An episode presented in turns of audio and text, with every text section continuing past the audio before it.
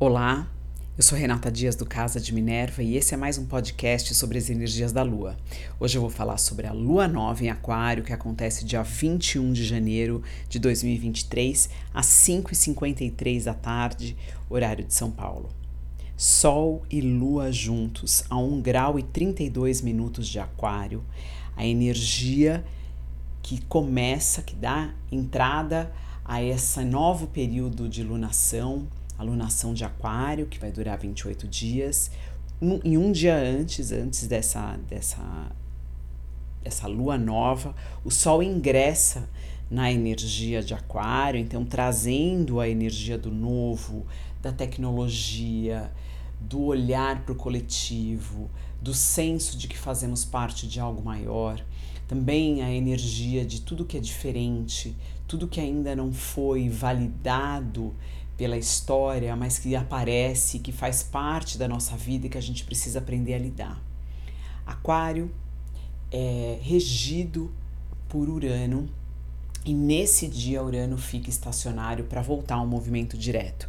Então o céu ele, ele é muito perfeito, é muito interessante todo esse movimento, porque justamente no começo da lunação é, de Aquário Sol entrando nessa alunação e o regente dela voltando ao movimento direto depois de um longo período em retrogradação em touro. Ele volta, ele começa a andar novamente a partir de quase 15 graus de touro. Ele agora continua a sua caminhada. Nos próximos 84 anos, Urano não volta a esse ponto. Então, o que a gente aprendeu até então com essa retrogradação, ou seja, com esse período de revisão de Urano é, em touro, ele só volta a acontecer daqui a 84 anos, então muitos de nós não estaremos mais aqui.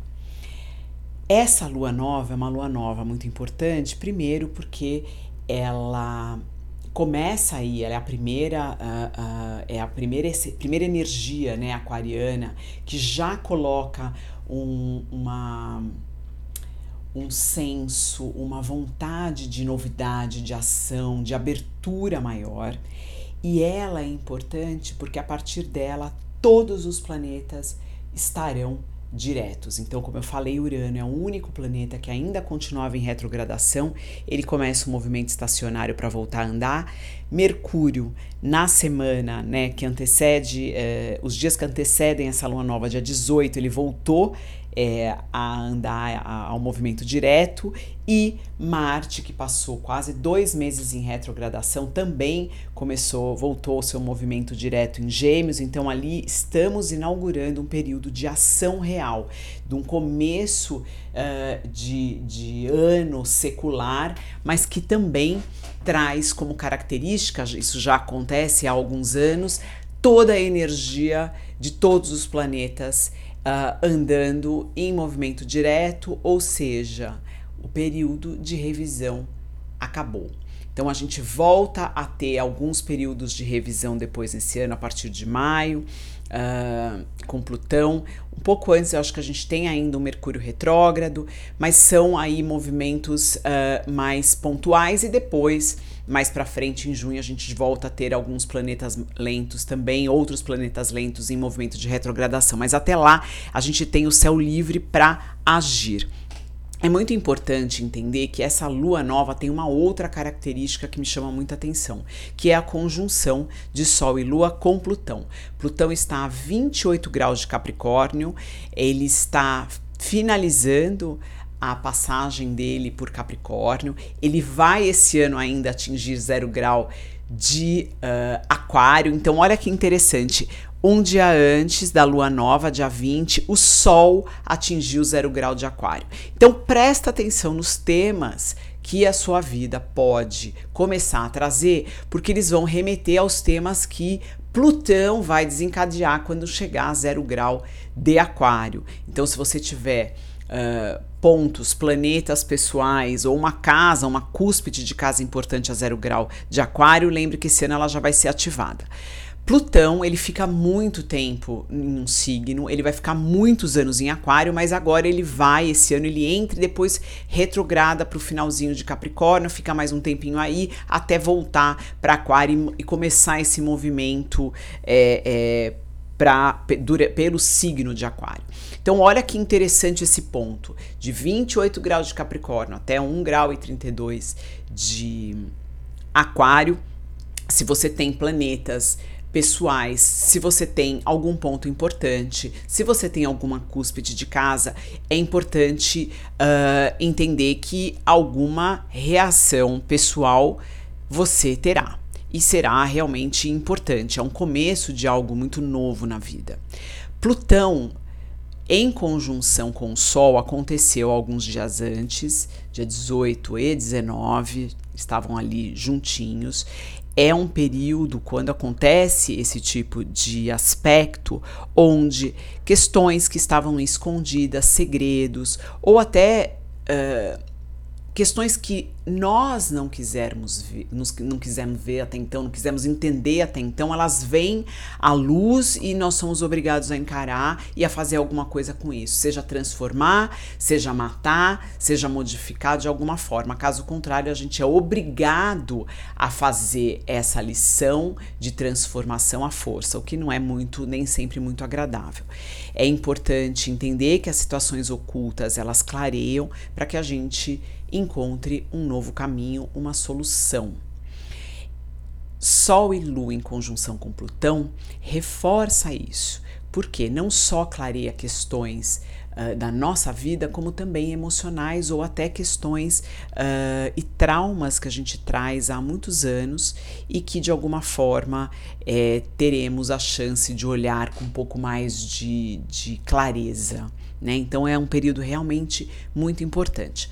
Outro aspecto que para mim é extremamente é, é, necessário se olhar é a conjunção de Vênus e Saturno, ambos em Aquário. Então temos aí uma força muito grande desse ar fixo, muitos quatro planetas é, em Aquário, mas Vênus, quando se encontra a Saturno, Vênus estará a 23 graus de Aquário e Saturno a 24, é, mostra questões onde a gente vai precisar ter um pouco mais de responsabilidade, assumir algumas responsabilidades maiores com as energias aquarianas e as energias venusianas também. Então, questões de relacionamento, acertos uh, financeiros, acertos em relação a relacionamentos, contratos, enfim, tudo isso vem aí também à tona para que a gente resolva, coloque ordem, organize para que lá na frente a gente não tenha problemas relacionados, problemas maiores relacionados a questões que a gente pode de alguma forma deixar passar.